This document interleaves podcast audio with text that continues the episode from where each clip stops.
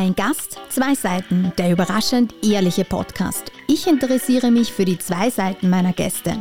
Die öffentliche, vielleicht klischeehafte und die persönliche und wahrscheinlich ein Stück ehrlichere Seite. Mein Gast heute, Schauspielerin Ursula Strauß. Ein Gast, zwei Seiten, der überraschend ehrliche Podcast. Mit mir, Miriam Labus.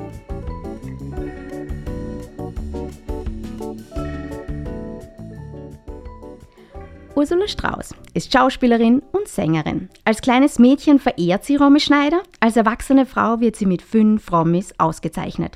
Sie schlüpft in prestigeträchtige Rollen wie jene von Anna Sacher oder Kaiserin Maria Theresia und taucht damit in ein Stück österreichische Geschichte ein. Die Geschichten von Franz aus der Feder von Christina Nöstlinger erzählt sie aus der Perspektive der Mutter.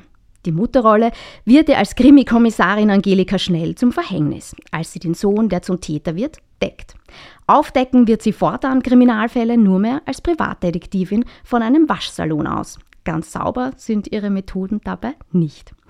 Auf Sauberkeit bedacht ist sie hingegen als Chefin einer Reinigungsfirma in der Komödie Vision ist Macht. Welche Vision verfolgt sie mit ihrem zweiten Standbein der Gesangskarriere oder macht ihr das Singen einfach Spaß? Schön, dass du da bist. Danke für die Einladung. Hallo. Mein Podcast heißt ja Ein Gast, zwei Seiten und wir sprechen über die Sonnenseiten im Leben und im Anschluss dann an die Schattenseiten des Lebens. Die Realität zeigt ja immer wieder, dass sich es jetzt vielleicht auch gar nicht so eindeutig trennen lässt. Aber so tendenziell geht es jetzt einmal um die Sonnenseite und ich sag's gleich auch in der Anmoderation, das Singen, dein zweites Standbein, macht es ja. dir einfach Spaß? Wie, was, was, was taugt dir so dran? Wie bist du zum Singen gekommen? Also ich habe immer schon gerne gesungen, äh, seit ich denken kann eigentlich habe ich gern gesungen. Meine Brüder sind sehr musikalisch, hatten damals eine Band. Ich, da, wir haben ja ähm, zu meinem jüngsten Bruder habe ich einen äh, Abstand von acht Jahren. Das heißt, ich war immer die Kleine, die kleine Schwester und habe das immer sehr bewundert und, äh, und sehr toll gefunden.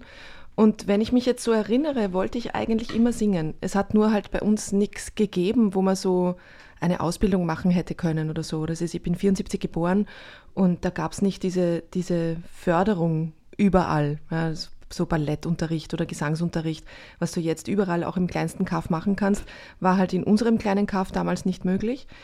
Und also kleines Kaff, es ist ja eine Stadt. Es ist ja eine, eine wirklich tolle Stadt, in der ich aufgewachsen bin. Und in Niederösterreich. Ich, in Niederösterreich, genau. Und ähm, eine kleine Stadt, muss man dazu sagen, aber eine Stadt. Ähm, jedenfalls war ich äh, überall, wo man halt sonst sein konnte als Jugendlicher, bei den Pfadfindern, bei der Jungschar, im Kirchenchor und habe dort natürlich überall viel gesungen, weil da wurde ja überall viel gesungen und es hat mir immer irrsinnig getaugt. Und dann ist es tatsächlich passiert und als ich so 17, 18, glaube ich, war, kam das erste Mal eine Gesangslehrerin, die Eva Haag, äh, in die Musikschule nach Pöchlern. Und ich war außer mir, bin dort hingegangen und habe bei ihr so ein halbes, dreiviertel Jahr lang Jazzgesangunterricht genommen. Das war super, das hat mir irrsinnig gut gefallen, aber ich war dann auf einem Jazzseminar. Und auf diesem Jazzseminar musste man improvisieren. Und da waren so tolle Sängerinnen wie die Monika Ballwein oder so, die ja ähm, auch ganz, ganz viel macht mhm. Und, und einfach unglaublich schön singt und toll singt. Und die waren natürlich alle ausgebildete Sängerinnen und Musikerinnen. Und ich bin dort in diesem Kreis gesessen und mir wurde das Mikro gereicht mit der Ansage, jetzt wird Jazz-Improvisation gemacht. Und ich habe in der Sekunde einen Anfall äh, der Feigheit bekommen habe keinen Ton rausgebracht, habe das Mikro sofort weitergegeben und habe mir gedacht, okay, das mit dem Singen, das wird nichts. Ich bin zu dem Zeitpunkt schon auf der Schauspielschule aufgenommen gewesen und habe mir gedacht, ach Gott sei Dank, also das ist irgendwie das mit dem Singen, das kann ich mal aus, aus dem Kopf, das kann ich aus dem Kopf streichen. Und dann ähm, ist so das Leben dahingezogen. Wir haben dann zwar noch Unterricht gehabt in der Schauspielschule, so ein bisschen klassischen Gesang, aber das war jetzt nicht ernstzunehmender Gesangsunterricht, würde ich jetzt mal sagen, in der Schauspiel Nachbetrachtung. War im, Vorhin, äh, Schauspiel war im Vorfeld, Schauspiel im Fokus und genau. ich wollte ja immer Schauspielerin sein und liebe meinen Beruf wirklich sehr. Aber dass er jetzt so bereichert ist, dadurch, dass sich dieses Gesangsfenster wieder so aufgemacht hat, das ist wirklich für mich eine unglaubliche Bereicherung und ein großes Geschenk. Hätte ich niemals gedacht, niemals, niemals. Und Jetzt singe ich sogar mit Christina Stürmer einen äh, Song auf MTV Unplugged. Ich meine, wer hätte das gedacht? Das ist wirklich so Wahnsinn und habe zwei Platten mit dem Ernst Mhm. aufgenommen.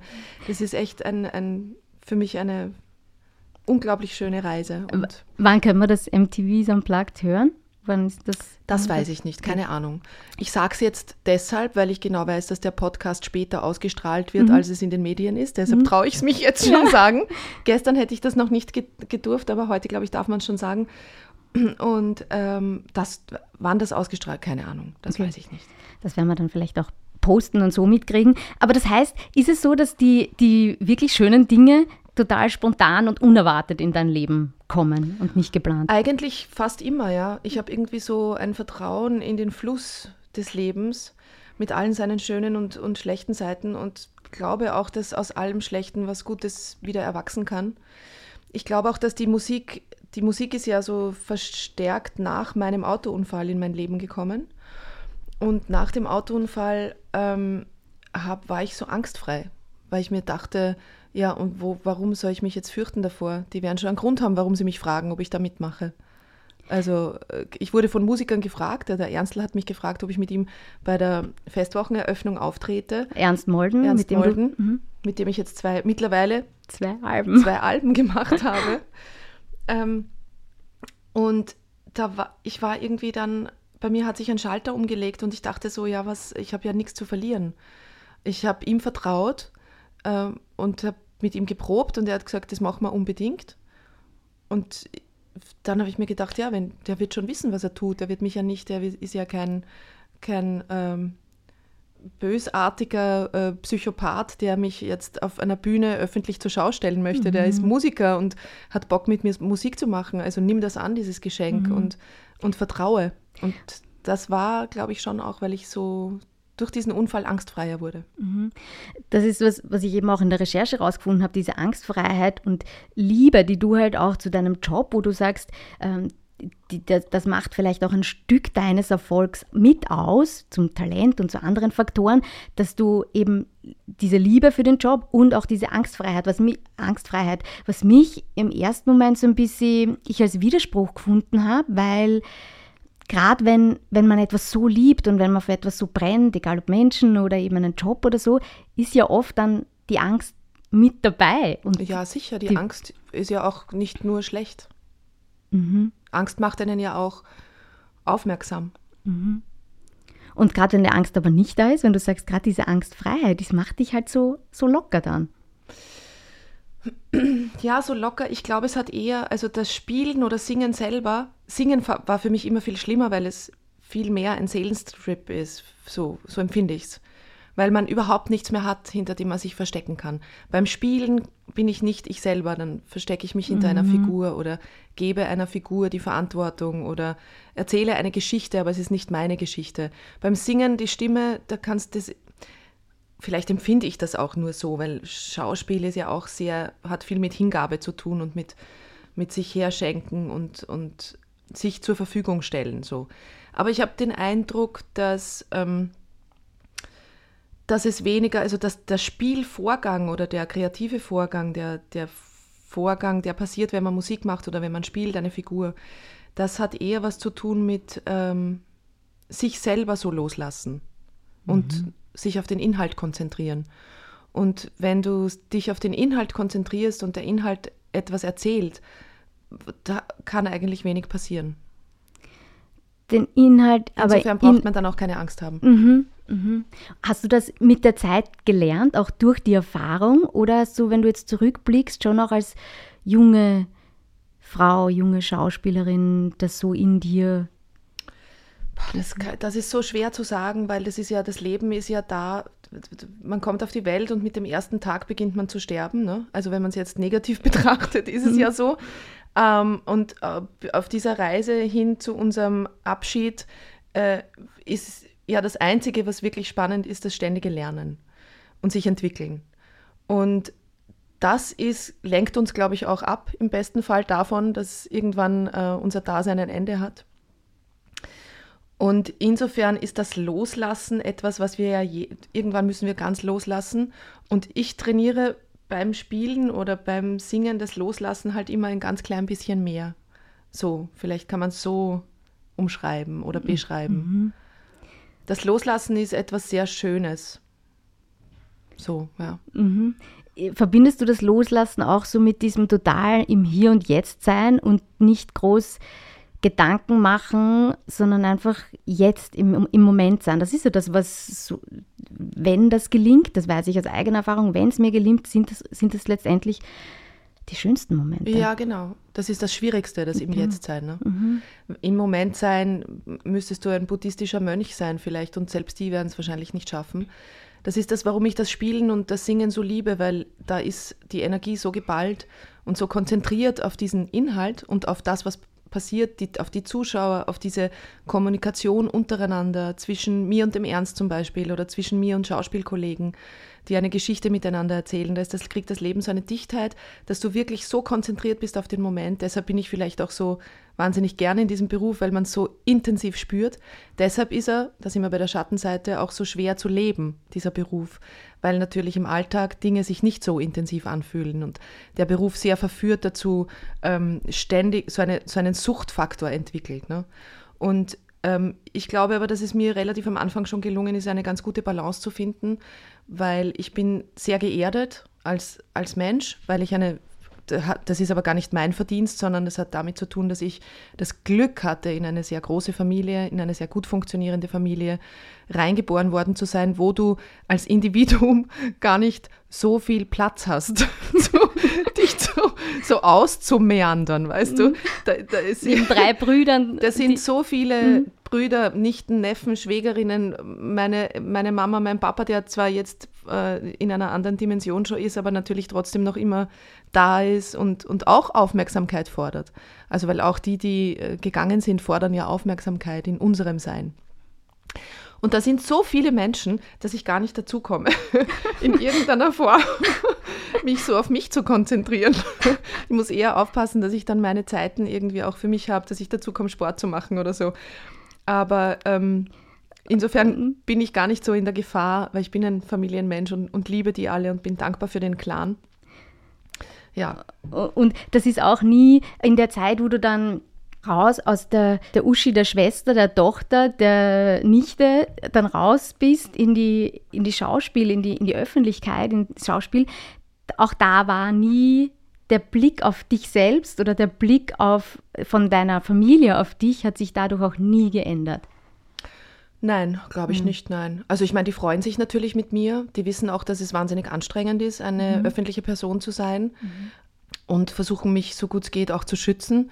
Aber für uns, äh, wir sind da alle so langsam reingewachsen. Mhm. Also es war ja bei mir nicht so, dass das zack, von einem Tag auf den anderen bin ich ein Hollywood-Star. Das ist ja Quatsch. Ja. Das, das muss schwierig sein, das stelle ich mir sehr schwer vor. Mhm. Ich durfte so langsame Schritte machen und bin ja, ich habe mich auch nie ich habe mich auch nie anders bewegt im öffentlichen Raum. Äh, ich empfinde es auch als positiv, dass, also wer hat das schon, dass Leute auf einen zukommen und sagen, ich sehe China so gern. Die, die negativ dich empfinden, die kommen eh nicht. Die sagen es eh nicht, die denken, sie sind im Kämmerlein oder reden hinter dem Rücken oder was auch immer sollen sie tun, ist doch herrlich. Auch das ist eine Beschäftigung, eine Art der Beschäftigung. Irgendwie ist es so angenehm, dass man Menschen so beschäftigen kann, finde ich. Auf die eine oder andere Art. Ja. Auch das kann ich mittlerweile viel entspannter sehen. Es gehört halt dazu. Ja. Mhm. Der Mensch hat auch das Bedürfnis danach, irgendwie seine dunklen Seiten rauszulassen und, und das ist in Ordnung. Also solange es im Rahmen bleibt und, und solange man niemanden wirklich damit ähm, verletzt, mhm. indem man es ihm ständig vor den Latz knallt, ne? was mhm. ja in der heutigen Zeit wahnsinnig leicht mhm. ist, dass man im Internet irgendwie zu bashen beginnt und Leute wirklich äh, aus ihrer Mitte reißt und ihnen das Leben zur Hölle macht. Aber ähm, ja, nein, ich glaube, der Blick hat sich nicht geändert. Wir sind da miteinander langsam reingewachsen. Mhm. Und ich bin ja kein, also für mich, ich, mir selber würde es sehr affig vorkommen, mich als, äh, ich, ich selber nehme mich nicht als Person des öffentlichen Lebens wahr, mhm. so, mhm. und bewege mich auch nicht so durch die Stadt. Ich bin ein ganz normaler Mensch, der einen sehr privilegierten Beruf ausüben darf, indem er das machen darf, das ihn glücklich macht. Ich darf Geschichten erzählen, darf noch immer mein inneres Kind füttern, darf es an der Hand nehmen, es darf spielen jeden Tag, darf sich ausprobieren. Äh, da irgendwie in eine Form der Hybris zu gehen, würde mir sehr affig vorkommen. Mhm. Das bin nicht ich. Mhm. Nein. Das ist das wahrscheinlich aber auch, auch Teil des Erfolgs. Zumindest so, nehme ich es jetzt auch wahr, ja, so wie du das, ähm, so wie du das erzählst und so geerdet, ist ja genau das, was dich so sympathisch macht. Ich danke dir. es ist aber auch nicht schwer, mit sympathischen Menschen sympathisch zu sprechen. Ja, also das muss man auch dazu sagen. Es ist ja immer, das ist ja so ein blödes Sprichwort, aber es, also, es ist nicht blöd, es stimmt total. Es ist halt nur sehr viel gebraucht, aber es stimmt. Äh, wie du in den Wald hineinrufst, Mhm. kommt es halt zurück. So. Und ähm, ich, ich habe es gern, wenn es Menschen gut geht. Und ich habe es auch gern, wenn es mir gut geht. Und man kann das, man hat das auch ein bisschen, ein Stück weit hat man genau solche Dinge in der Hand und kann sie beeinflussen. Und ich bin halt irgendwie, das Leben ist eh schwer genug. äh, Und, und die Welt hat genügend Probleme, das muss man nicht nur verstärken, indem man dann irgendwie grammelig durch die Gegend läuft. Und auch am Set, jetzt bei Schneller Mittel, ganz viele Hörerinnen und Hörer kennen dich ja aus Schneller Mittel. Ja. Und auch da ist dir am Set ein positives, ähm, eine positive Atmosphäre so wichtig. Wie, wie schaffst du die auch? Da hast du natürlich eine führende Position, weil du die Ja. Hauptrolle einnimmst oder machst, ähm, übernimmst. Wie, wie, wie schaffst du dieses angenehme Umfeld am Set für auch deine Kolleginnen und Kollegen? Ich bin halt der Meinung, dass man in einer positiven und angenehmen Atmosphäre ähm, viel besser arbeitet. Ich arbeite besser so. Und ich glaube auch, dass die Kolleginnen und Kollegen, es gibt, wir sind ja jeden Tag am Set, wir kennen das Team, wir machen das, ähm, wir wissen, was wir tun, es ist so eine Art Familienstruktur schon entstanden. Aber viele Kolleginnen und Kollegen kommen ans Set und sind dort einen Tag, zwei Tage. Allerhöchstens, glaube ich, gibt es für die Gastrollen so vier Drehtage. Ähm, oder sieben oder so. Also es, aber viele kommen ein, zwei Tage. Und in ein, zwei Tagen, ich meine, das ist zwar unser Job, dass man als Schauspieler sehr schnell Verbindungen knüpfen kann und sich sehr schnell öffnet und, und sehr schnell funktioniert in so einer Struktur.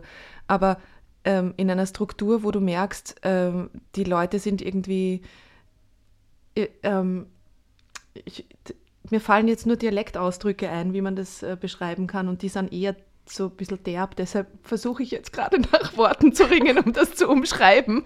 Ähm, also wenn eine eisige Atmosphäre herrscht am Set oder wenn irrsinniger Druck, der Druck ist eh da, den braucht man nicht noch zusätzlich verstärken. Der Druck heißt, wir sind an dieser Location, das kostet alles wahnsinnig viel Geld. 40 Leute warten, dass du deinen Satz nicht nur sprechen kannst ohne Fehler, sondern dass es auch noch quasi gut gespielt ist.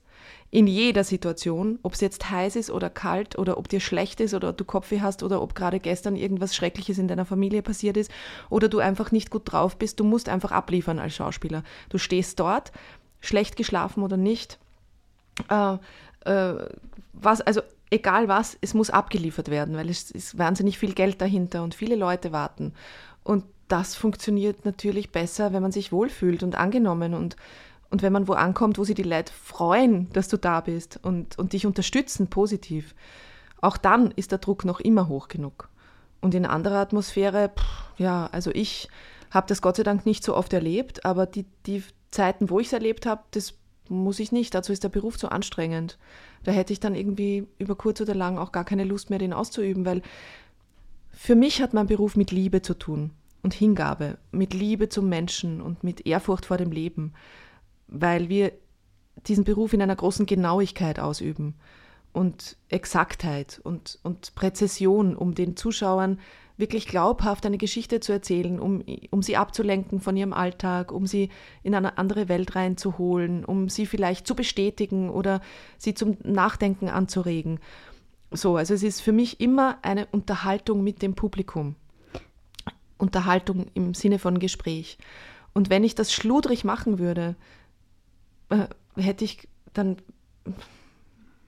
hätte ich ein schlechtes Gewissen, glaube ich. Es wäre uncool. Und deshalb versucht man die besten Bedingungen herzustellen. Denkst du in dem Moment ans Publikum oder bist du in dem Moment in der Welt drinnen, in der du in der.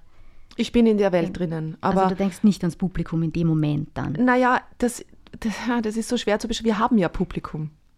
Wir spielen ja vor Publikum. Es ist ja ein ganzes Team von 40 Leuten, die uns dauernd zuschauen.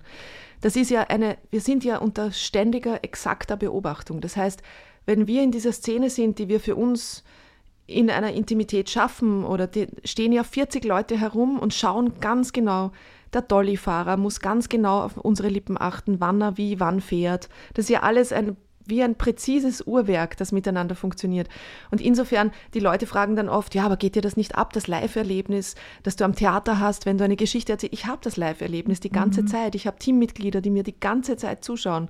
Das ist unser Publikum. Wenn wir die nicht überzeugen, naja, dann wird es mit mhm. die Leute vor dem Fernseher auch schwer. Gibt es da überhaupt einen Feedback? Weil die ja dann auch auf ihre, wie du sagst, auf ja. ihre Rolle ähm, ja, ja. konzentriert sind oder so. Was ist ein Dolly-Fahrer?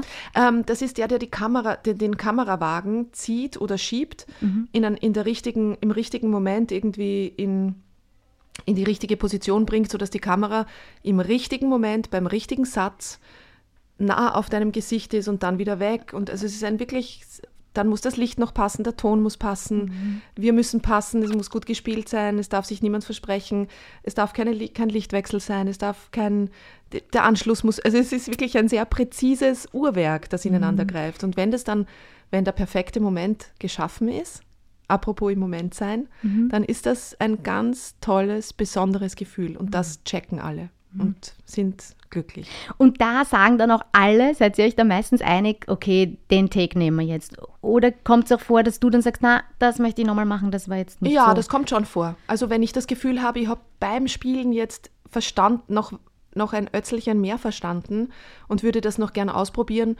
äh, dann klar, dürfen wir natürlich sagen, wir hätten noch gern eine. Heutzutage ist das leichter, weil wir ja nicht mehr auf wirklichem Film drehen. Das ist jetzt nicht mehr so kostspielig, wenn die Schauspieler ähm, Takes einfordern. Also da wird jetzt kulanter damit umgegangen. Aber das war am Anfang nicht so. Das war wirklich so, dass du. Am Anfang ist schon so. Also als wir noch auf Film gedreht haben, ist es natürlich viel kostspieliger gewesen. Durften wir natürlich trotzdem. Also weil ähm, wenn es ist ja jeder daran interessiert, das Optimum herauszuholen. Mhm. Ähm, aber jetzt ist es natürlich überhaupt kein Problem mehr. Mhm. Jetzt ist es halt der Zeitfaktor. Jetzt ist Aber, es ein Zeitfaktor, genau. Ja. Aber ja. das, die ein, zwei, drei Mal, die man das äh, dann noch machen möchte, sind schon drinnen. Mhm. Es gibt ja auch Szenen, die sind wichtiger in der Geschichte. Da ist es mhm. einem selber auch wichtiger, ähm, noch, noch mehr in die Perfektion zu gehen, als wenn ich jetzt aus dem Auto aussteige und über die Straße gehe. Da kann mhm. auch wahnsinnig viel schiefgehen und auch das macht man sehr oft. Aber wenn das dann einmal im Kasten ist, dann würde ich jetzt selten noch eine würde ich selten sagen, jetzt lasst mich noch mal aussteigen und über die Straßen gehen. Ich habe es jetzt gerade nicht so gespürt. So, also, Dass über die Straße also, gehen. Erinnerst dich da jetzt ganz spontan an irgendein ähm, Hoppala, wo du, wo du wirklich, wo ihr richtig Tränen gelacht habt? So in, vielleicht jetzt gerade, ihr habt gerade die achte Staffel von äh, Schnell ermittelt abgedreht. Also es gibt viel, es gibt schon Lachkrämpfe, mhm. absolut. Oft sind die auch im, hängen die auch mit einem gewissen Grad an Müdigkeit zusammen, wenn die Dreharbeiten dann voranschreiten und man einfach die Stunden summieren sich und so, also viele Lachkrämpfe kommen oft, die, die unsere, unsere Make-up-Artists haben immer Rescue-Tropfen dabei. Meine, für wunderbar. Sie oder für euch? Nein, für, für mich dann hauptsächlich, wenn ich einen Lach, also weil mir rinnen ja dann schon auch die Tränen runter mhm. und so. Das passiert jetzt natürlich nicht jeden Tag, aber so einmal pro Staffel habe ich so einen richtigen Lachflash. Aber jetzt die Situationen dazu, da müsste ich lügen. Das ist so, ich habe schon so viel am Set erlebt, da, mir fällt jetzt spontan keine, keine mhm. Geschichte ein. Aber ich kann sagen, ich habe, also was, was nachdrücklich im Gedächtnis bleibt, sind eher so Sachen auch, die äh, Essen betreffen. Ich habe zum Beispiel einmal, ich bin ja immer, ich versuche ja immer dann noch irgendwelche Sachen dazu zu machen und da sind wir beim äh, China-Stand gestanden und ich habe gesagt, geh, jetzt, das ist ja jetzt gerade die Zeit, wo ich zum Rauchen aufhöre als Figur. Mhm. Ähm, und ich irgendwie habe ich das Gefühl, man würde dann in dieser Situation eine, ich nehme eine, habt ihr einen Kaugummi da? Ich nehme einen Kaugummi aus der Tasche und mache das, baue das irgendwie in die Szene ein. So. Das darf ich ja Gott sei Dank alles machen und äh, die sind auch alle total vorbereitet. Natürlich haben die immer Kaugummis und alles, was man fragt, dabei. Requisite ist ein unglaubliches, also unglaublich tolle Requisite wir. Äh, und dann habe ich das gespielt und wir haben das aber, weil du drehst ja eine Szene aus vielen verschiedenen Perspektiven. Mhm. Und ich hätte nicht gedacht, dass Kaugummi essen einen so fertig machen kann. Wieso? wirklich, das hat mich wirklich überrascht.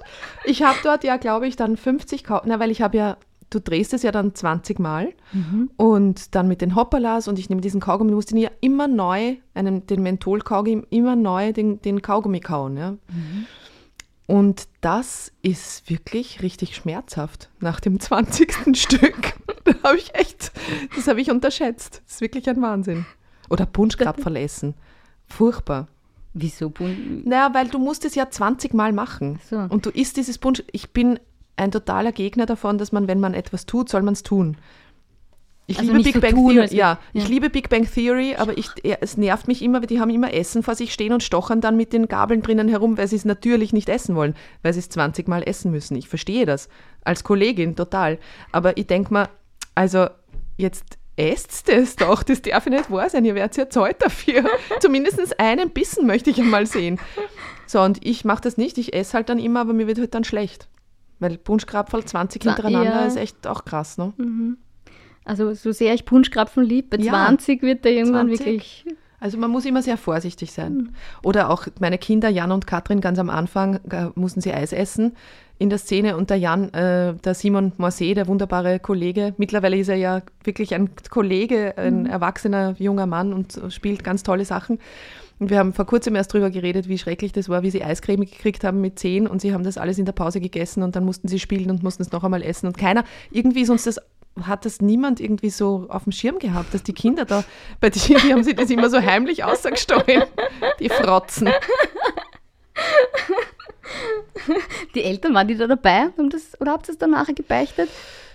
Die Eltern waren da, da, das kann ich mich nicht mehr erinnern. Ich glaube, die Eltern waren dabei, aber es ist ja auch so schlimm war es nicht. Also wir kommen langsam, obwohl das jetzt so richtig äh, positiv und das ist auch gut so äh, war und der Bruch deshalb zur zweiten Seite schwieriger werden könnte. Aber ich möchte trotzdem jetzt langsam zur Schattenseite des Lebens kommen und bleiben aber bei der Angelika Schnell. Die hat sich ja jetzt auch durch eine Krise und sie hat in, in der siebten Staffel, ich glaube, du hast es auch in einem Interview mal erwähnt, Angelika Schnell 2.0 sich irgendwie ein bisschen neu erfunden. Äh, wie du hast zuerst auch schon gesagt, dass du dich selbst sehr gerne weiterentwickelst, ein bisschen Weiterentwicklungs-Junkie. Äh, das wär, ja, Weiterentwicklungs-Junkie wäre fast ein bisschen übertrieben, würde Okay. ich sagen. okay.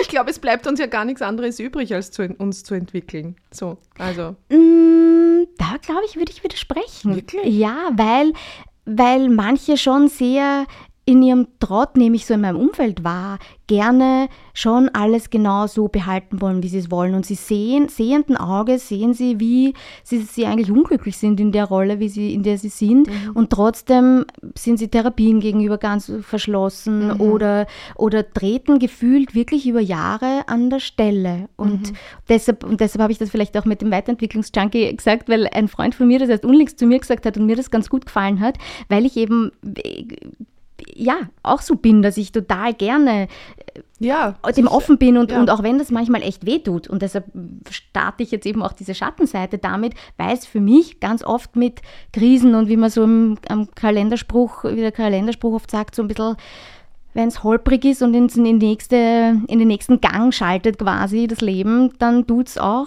Weh, weh. natürlich, Ja. ja. Und davor meine ich eben, scheuen sich manche, da Ja. hinzuschauen, Ja, da dem sich zu stellen, sondern es ist in dem Moment vielleicht manchmal einfacher und über Jahre für manche einfacher, halt so rum drüber zu wursteln. Aber die Weiterentwicklung bleibt da auf der Strecke in, meinem, in ja, meiner Wahrnehmung. da hast du schon recht, ja.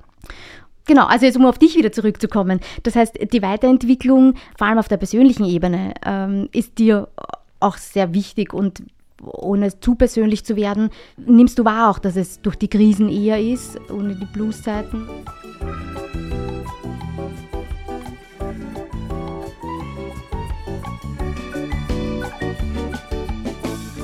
Also ich glaube, dass die, also nicht die sinnvollsten, aber die effizientesten Entwicklungssprünge passieren immer, wenn vorher etwas Schreckliches passiert ist oder wenn man durch wirklich schwere Zeiten durch muss. Aber das ist, ich kann das ja gar nicht so trennen, weil äh, das, also natürlich, also Schattenseiten, Licht funktioniert ja nur mit Schatten und umgekehrt. Also es ist, du kannst es ja nicht voneinander trennen. Das ist, das ist unweigerlich miteinander verbunden. Die Frage ist halt nur, wie man damit umgeht. So. Also wenn die Sonne scheint, feiert man das oder leidet man drunter? Also ich meine, jetzt war es gerade wirklich sehr heiß. Ich muss ehrlich sagen, gestern habe ich auch drunter gelitten. Aber ähm, es ist ja, man kann sich ja in den Schatten stellen. So, man kann ja versuchen, irgendwie Wege zu finden. Aber Ist das auch so die Metapher, die gut für dein Leben funktioniert, dass du dann äh, dich nicht lang in dem scharst, der gerade da ist, irgendwie dann dir da fallen lässt, sondern eine Lösung suchst und dich dann in den Schatten stellst, eben um ein bisschen Abkühlung zu kriegen oder so. Oder so diese Metapher. In den Schatten stellen heißt ja auch, dass man sich zurücknimmt. Ne? Also wenn man jetzt die, äh, wenn man wenn man sich selber in einen Schatten stellt, bedeutet ja auch, dass man sich selber ein bisschen zurücknimmt. Und es gibt Zeiten im Leben, da ist es einfach notwendig oder geht gar nicht anders.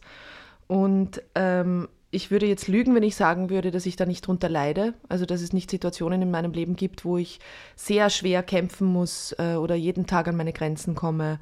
Ähm, und das, diese Phasen habe ich erlebt oder, oder erlebe ich, wie jeder andere ja, Mensch auch. Ja. Und äh, manchmal gelingt es mir in diesen Phasen äh, so ans Licht zu tauchen oder mich selber auch wieder ins Licht zu begeben, ins Licht zu stellen, so mhm. nicht, in, nicht, nicht die Schattenposition einzunehmen. Und manchmal ist es halt so, dass man sich wirklich zurücknimmt und im Schatten bleibt und dann irgendwann kommt aber der Punkt, wo sich wieder, wo sich's wieder umdreht mhm. und, und wo man plötzlich entweder Kraft genug hat oder die Schnauze genug voll, so, ähm, dass man sich wieder so erkämpft, seinen Platz und, und seine, das eigene Licht und, und das, die eigene Leichtigkeit.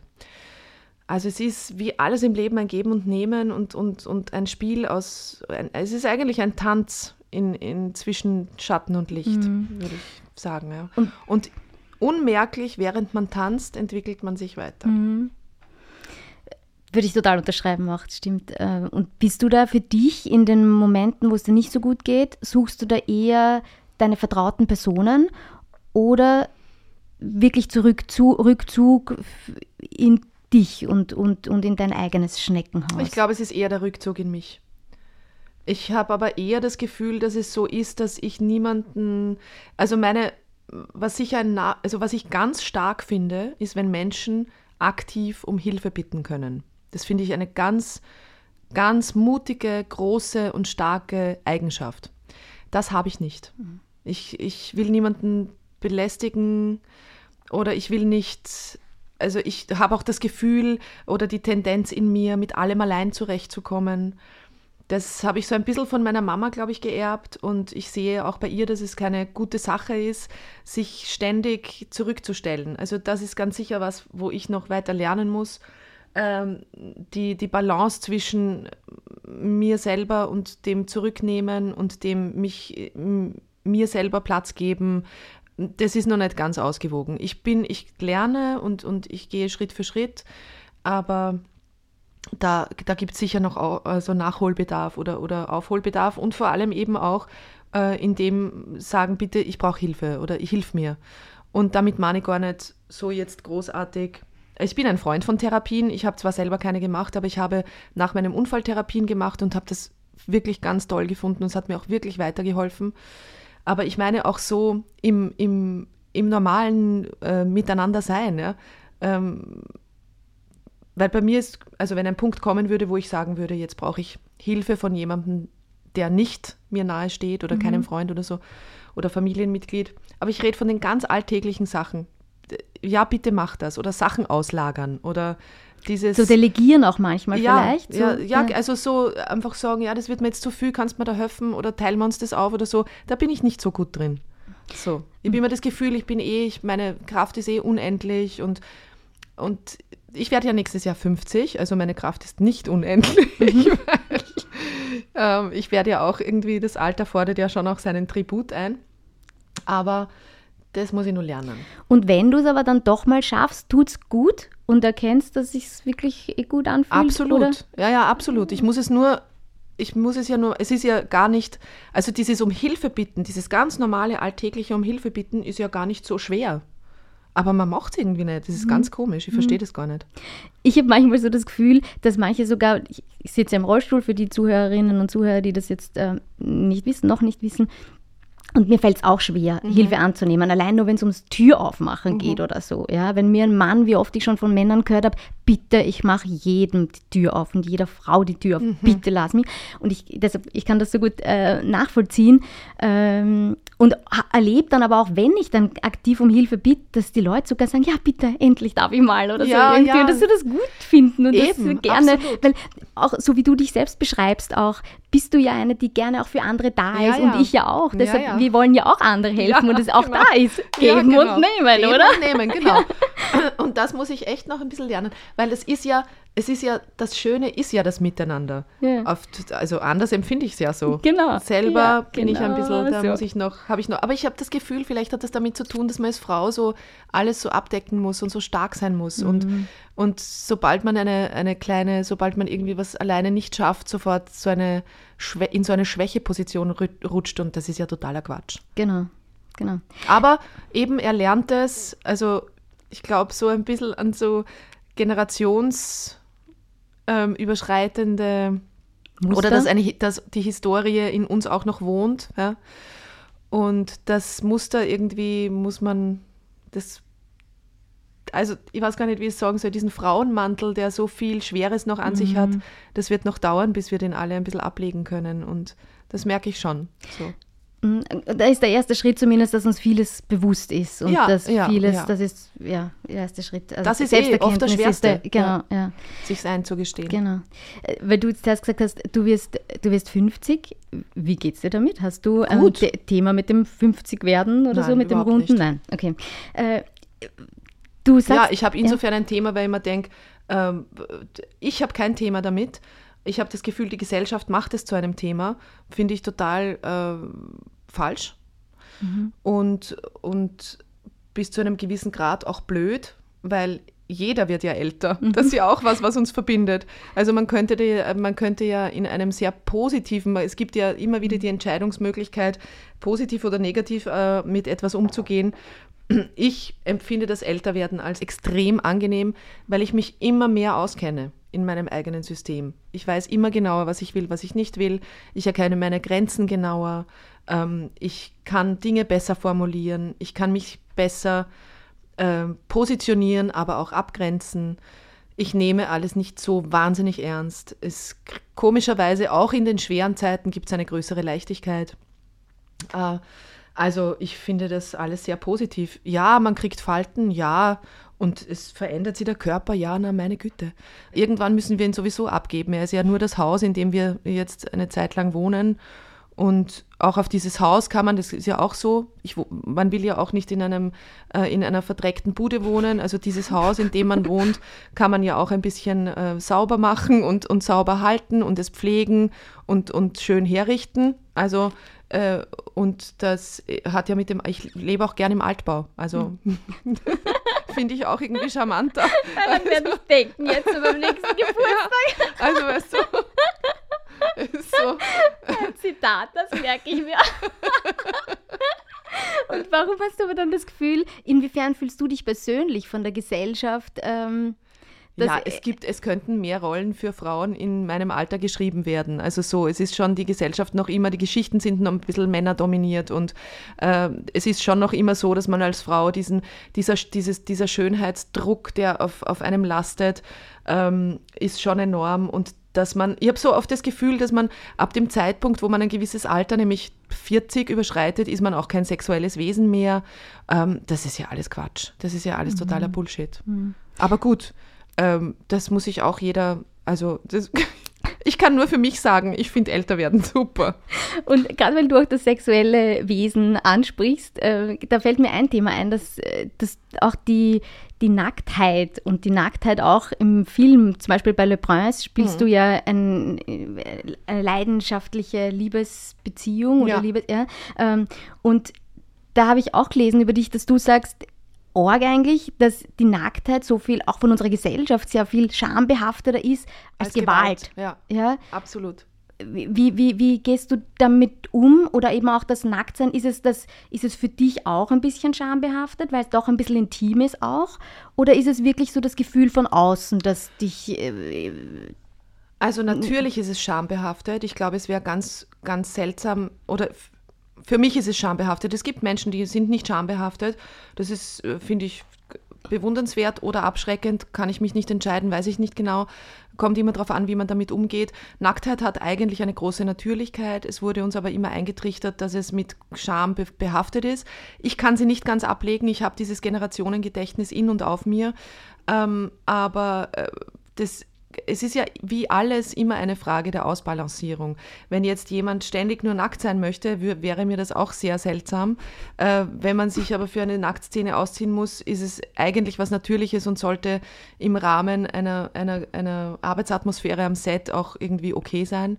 Das ist es auch letztendlich. Trotzdem ist es immer natürlich vorher im Vorfeld anstrengend, wenn man sich denkt, ah ja, ein Ding. Und natürlich habe ich auch meine Problemzonen und oh Gott und wie. Und in Wirklichkeit denke ich mir jedes Mal, erst und? Also dann, was, es ist, das ist ja jetzt, also steh dazu, fällt mir auch mhm. nicht immer leicht, mhm. aber mit jedem Mal fällt es mir leichter.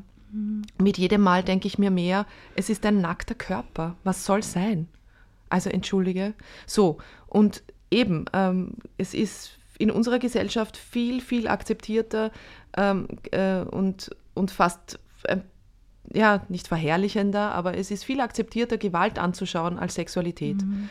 Und das ist schon noch merkwürdig. Ja, das ist sehr befremdlich. Also das ist sehr auf den Punkt gebracht. Also dieser Vergleich, den hatte ich so nicht gezogen. Mhm. Aber wie ich das gelesen habe, habe ich mir gedacht, ja.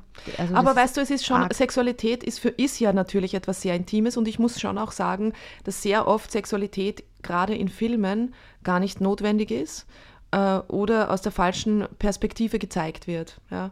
Ähm, aber das ist etwas, was gerade auch in einer Entwicklung ist und, und wo gerade sehr viel Sensibilisierung stattfindet, die sehr wichtig ist und sehr gut. Äh, bei Le Prince war es genau richtig. Das war auch nicht, ich habe mich nicht ausgestellt gefühlt oder es war, ein, war kein, war nicht unangenehm. Und Sexualität gehört eben zum Leben dazu. Mhm. Und wenn mhm. man einen Film erzählt, wo es um Liebe geht, dann kommt man fast nicht darum mhm. herum. Ja. Mhm. Und würdest du, wenn es aber entschuldige, wenn ja? ich dich unterbreche, du musst einmal schauen bei Filmen, du siehst immer nackte Frauen, du siehst fast nie nackte mhm. Männer.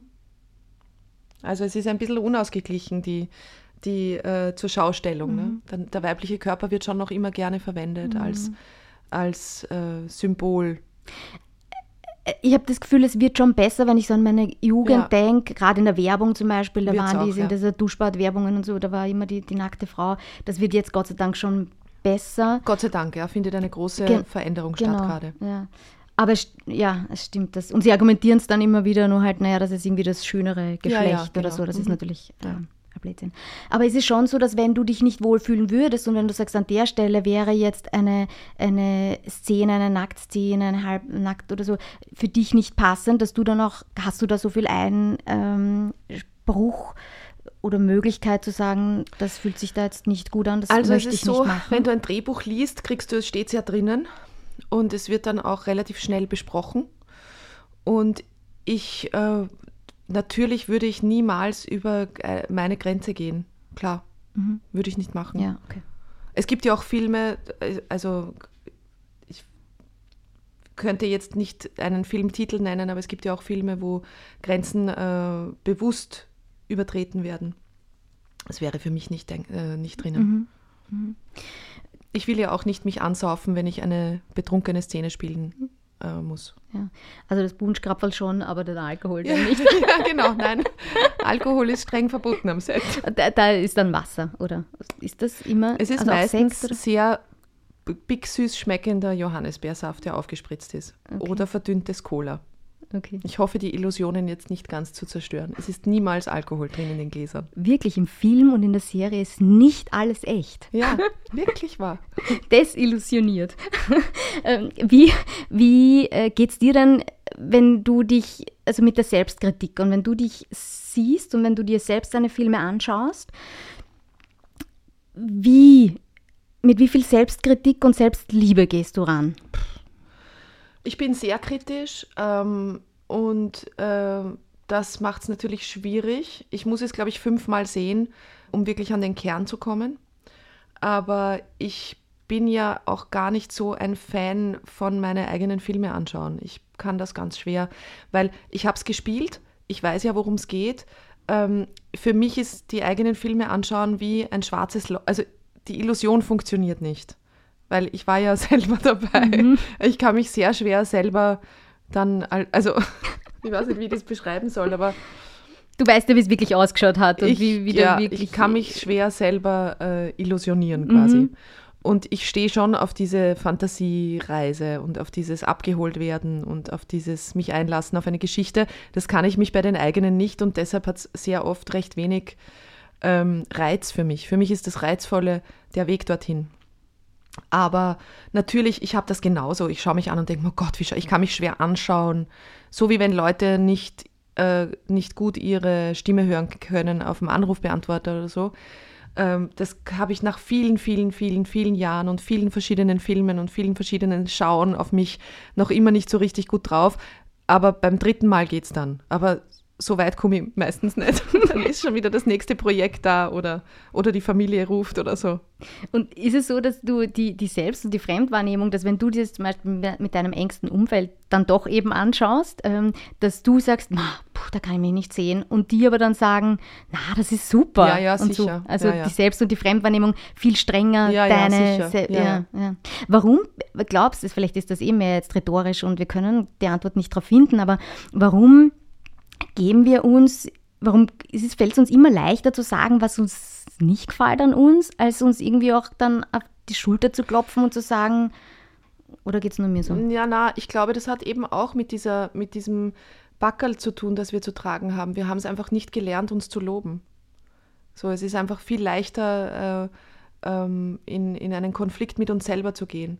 So, also dass Frauen sich selber oder gegenseitig feiern, das bricht ja jetzt gerade erst auf und das ist noch ein langer Weg, bis das in unsere Systeme so, ähm, so übergeht, dass es einfach wirklich normal ist. Also dass es ein ganz normales Maß hat. So, ähm, so eine Selbstverständlichkeit des Daseins, habe ich das Gefühl, hat man als zumindest als Frau meiner Generation. Das ist bei den Jungen, merke ich schon, dass das ist ein großer Unterschied und eine große Freude, dass eine viel größere Selbstverständlichkeit auch in der Weiblichkeit, im Umgang mit weiblichen Themen passiert. Ähm, die Medizin holt auch auf. Ja. Mhm. Plötzlich ist der weibliche Körper auch etwas, worum es wirklich geht. Weil es ist natürlich, der weibliche Körper und der männliche Körper verlangen andere medizinische Zugänge. Sehr lange Zeit war einfach Medizin halt männlich dominiert. Mhm. Ja. Und das ändert sich jetzt gerade alles und diese jungen Generationen, die nachkommen, das sind so richtige, merkt man richtig, so Powerfrauen, die sich viel weniger gefallen lassen, die viel schneller wissen, wo ihre Grenzen sind. Das ist extrem schön zu sehen und, und zu befürworten und, und ich finde das ganz toll. Also da ist vieles schon, wird vieles schon von Anfang an stärker mitgegeben. Und äh, da merke ich, das bin ich in meiner Generation so im Hintertreffen und muss man sehr oft, denke ich mir dann, aha, okay, ja, cool, cool, cool. Von denen kann ich wahnsinnig viel lernen. Ja? Also das ist so ähm, sehr, sehr befruchtend, empfinde ich das, mhm. das, was da an Kraft jetzt irgendwie dasteht und an, an Female Empowerment, das finde ich echt spitzenmäßig, manchmal sogar fast beängstigend, weil ich es ja noch nicht so gelernt habe. Und dann muss ich mir, dann denke ich mir, ja, na, ja, eben, ich kann wahnsinnig viel von den jungen weiblichen Generationen lernen. Was zum Beispiel, kannst du da ein Beispiel geben? Was findest du dann beängstigend? Naja, ich, für mich ist es noch viel, ein Beispiel, boah, das ist schwierig. Das ist schwer, schwer, ein Beispiel zu nennen, weil das so Momentaufnahmen sind. Ähm, stärkere Grenzen ziehen einfach, ganz klar. Viel klarer sein im Umgang mit dem eigenen Körper und mit der Grenze, die dorthin führt. So. Ich bin mhm. aufgewachsen in einer Generation, wo es ganz klar war, dass man Körnerinnen am Hintern haut. Unmöglich, ich finde es ganz schrecklich. Aber es ist so ganz klar gewesen. Ne? Also es wurde gar nicht hinterfragt, dieser, dieser Machismo, dieser Alltagsmachismo und dieses Patriarchat. Und das ist, da ziehen die, die, äh, die jungen Generationen nicht alle, aber so, da gibt es so viele kämpferische äh, Elemente jetzt, ähm, das finde ich toll. Mhm. Aber ja, ich muss mich da erst dran gewöhnen, weil tatsächlich ist das etwas, was ich so nicht kennengelernt habe mhm. als Jugendliche. Mhm. Wo ich mich vielleicht dann auch manchmal habe, ja, hat sie nicht so gemeint oder so, oder ja, dass sowas ja, genau, passiert. Genau sowas, aber weil es eben uns nicht so fremd ist, weil wir einfach in einer anderen ja, Zeit aufgewachsen sind, so sind ist es, ja, ja. Und das ist das etwas, merke ich richtig stark, dass man, man kann einfach wahnsinnig viel von den Jungen lernen. Ja. Die sind da bereits weiter. Mhm. ein toll. gutes, ein, ein gutes Zeichen, Zeichen für unsere Gesellschaft. Ein super Zeichen.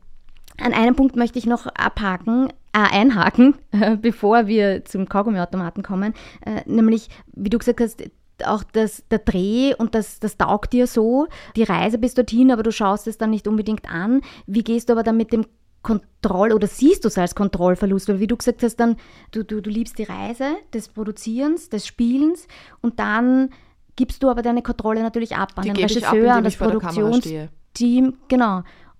Und ist, Damit ist die Kontrolle weg.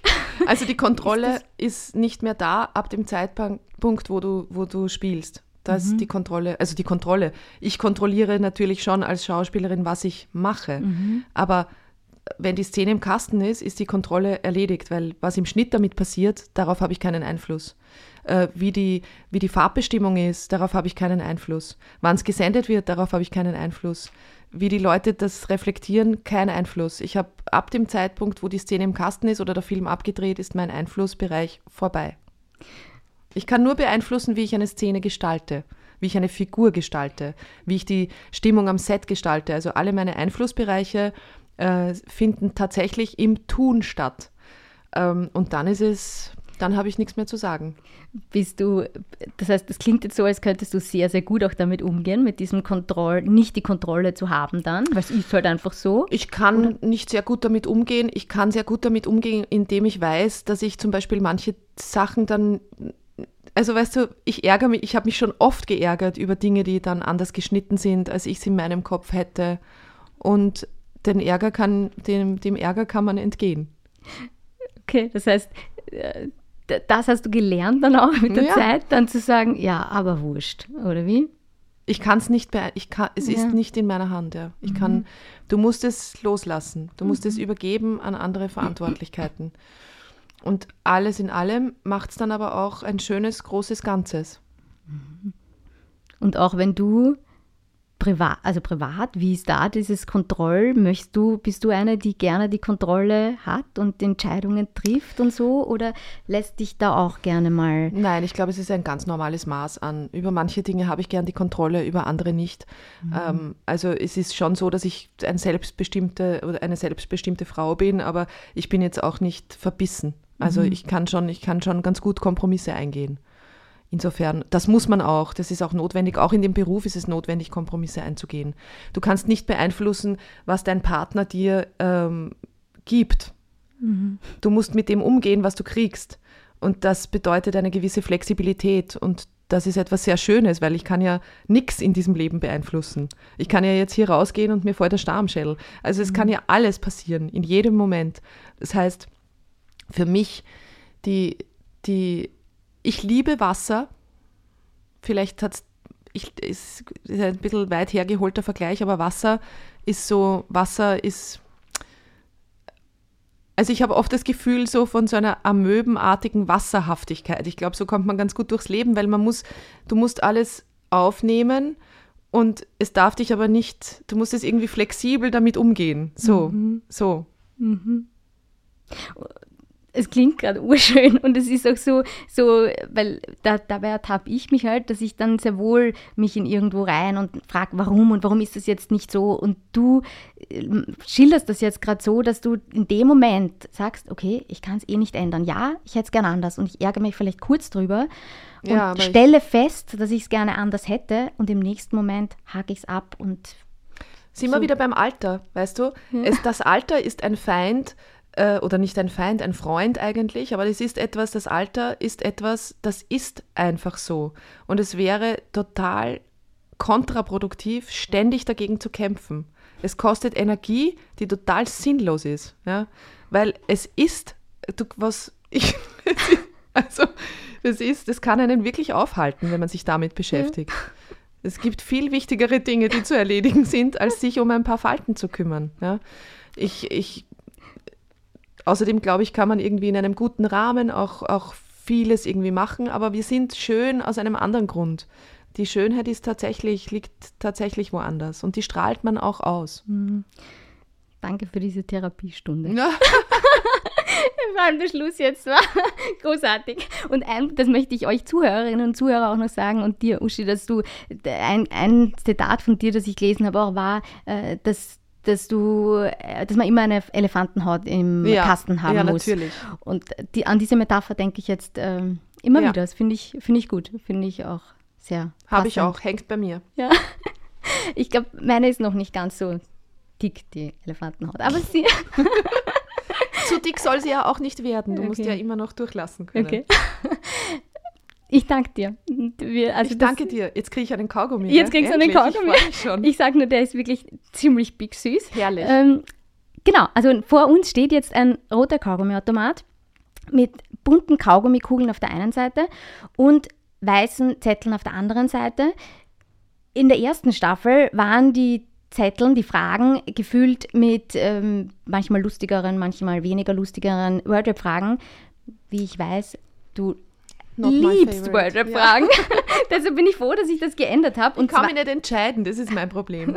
ich habe es ich hab's eh geändert, ähm, nämlich jetzt Fragen reingeschrieben oder viele Fragen da drinnen jetzt sind aus einem Buch Wer bin ich? Indiskrete Fragen. Und jetzt schauen wir, was da rauskommt. Vor uns liegen Münzen. Du darfst jetzt mal entscheiden, an welcher Seite drehst du zuerst? An der Kau- Kaugummi. An der Kaugummi-Seite. Super.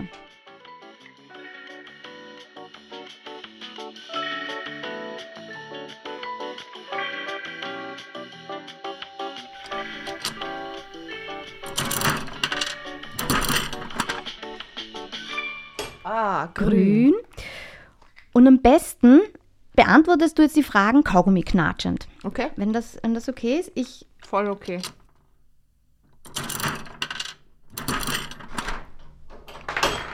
Okay, das ist ein Fragen? richtig großer Kaugummi, man kann es so richtig gut knatschen.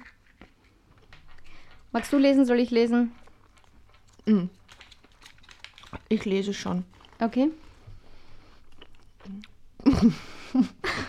Besitzt du Kleidungsstücke, die Glück versprechen? Mm. Wie zum Beispiel Anzüge, Unterhosen und Socken, die du zu ganz besonderen Anlässen trägst. Mm. Mm. Der Kaugummi ist so gut. Lügst, spielst du jetzt oder ist es jetzt dein Ich Ernst? liebe den Kaugummi. Okay. Ich besitze Kleidungsstücke, die Glück versprechen. Einfach weil ich sie. Ich habe zum Beispiel jetzt. Mein Neffe hat geheiratet und ich habe einen Feenrock. Und der ist das pure Glück. Wie schaut der aus, der Feenrock? Glitzert, Tüll, ein Mädchentraum. In rosa? In Blau, Okay. hellblau mit Türkis, Pink. Alle, alle Farben sind darin, kommen darin vor. Er hat drei Schichten. Wenn man in der Sonne geht, glitzert er, dass man wahnsinnig wird vor Glück. Mm. Auch in der Nacht glitzert er sehr schön, wenn man an Laternen vorbeigeht und ich liebe ihn. Mm. Möchtest du gern dein Chef oder deine Chefin sein? Ja, ich glaube, ich bin eine angenehme Angestellte. Äh, wortwörtlich, wortwörtlich impliziert die Work-Life-Balance, dass Arbeit mehr Last als Leben ist. Ist Arbeit für dich Last oder Leben? Hm, ganz eindeutig Leben. Sonst würde ich es nicht machen, dazu ist der Beruf zu anstrengend. Und man verbringt doch zu viel Zeit drin. Ja. Ja. Äh, Wie oft kommt es vor, dass du etwas tust, um etwas anderes nicht tun zu müssen? Ah. sehr, sehr oft. Was tust du dann als Ich bleibe dann zum Beispiel sehr gerne im Bett liegen und denke mir, ah, es war so anstrengend gestern, jetzt muss ich nur ein bisschen liegen bleiben. Mm, Jetzt muss ich wahrscheinlich nur Netflix schauen. Mm, Ist wahrscheinlich besser, als ich gehe jetzt laufen oder so. Weil ich brauche jetzt ein bisschen Ruhe. Leider. Das war die letzte Frage. Das war's schon. Das war jetzt die letzte Frage, ja, das war's schon. Ach so, nur einmal. Du, na, du kannst gerne nochmal drehen, magst du? Nochmal drehen? Alles gut. Und der Kaugummi ist wirklich gut. Mhm, ich finde ihn super. Auch wenn du jetzt an deinen Kaugummi am Dreh am Set zurückdenkst, ist Ganz, das, ja, der ist ganz anders, weil der ist ja nicht mentholig, der ist so süß. das Der besser? am Set war ja Menthol. Ja, das Schlimme an dem Kaugummi am Set war ja, dass er ersten fünf Male gut geschmeckt hat, aber dass dieses Menthol dann wirklich scharf wird im Mund. Mhm. Und du 20 Mal hintereinander dieses frische Ding kaust, hast du wirklich, ich konnte, also es, mir hat der ganze Mund gebrannt einfach. Es war Mhm. wirklich einfach krass. Mm, Da brennt nichts. Ist nur süß. Das ist gut. Big süß. Vielleicht nicht so gut für die Zähne, aber das eine Mal Macht ja nichts. ist wurscht.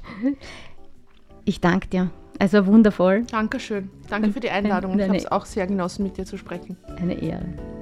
Als Premiere bei meiner zweiten Staffel. Danke. Bitte gerne.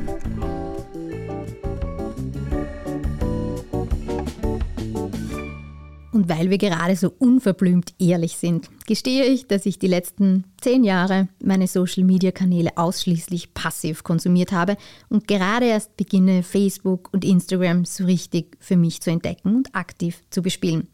Deshalb freue ich mich sehr, wenn ihr mir auf Facebook oder Instagram folgt oder auf meiner Webseite miriamlabus.at vorbeischaut. Ihr findet dort auch Hintergrundinformationen und Fotos zu meinen Gästen. Hinterlasst mir gern eure Kommentare und Meinungen, schreibt mir Fragen, die ich dann in den Kaugummiautomaten einwerfen werde. Und vielleicht beantwortet ja mein nächster Gast eure Fragen. Und um sicher zu gehen, dass ihr ab jetzt keine Folge verpasst, würde ich mich freuen, wenn ihr ein Gast, zwei Seiten bei Apple Podcast und Spotify abonniert und schreibt mir auch gern eine Bewertung. Ich freue mich auf den Austausch mit euch.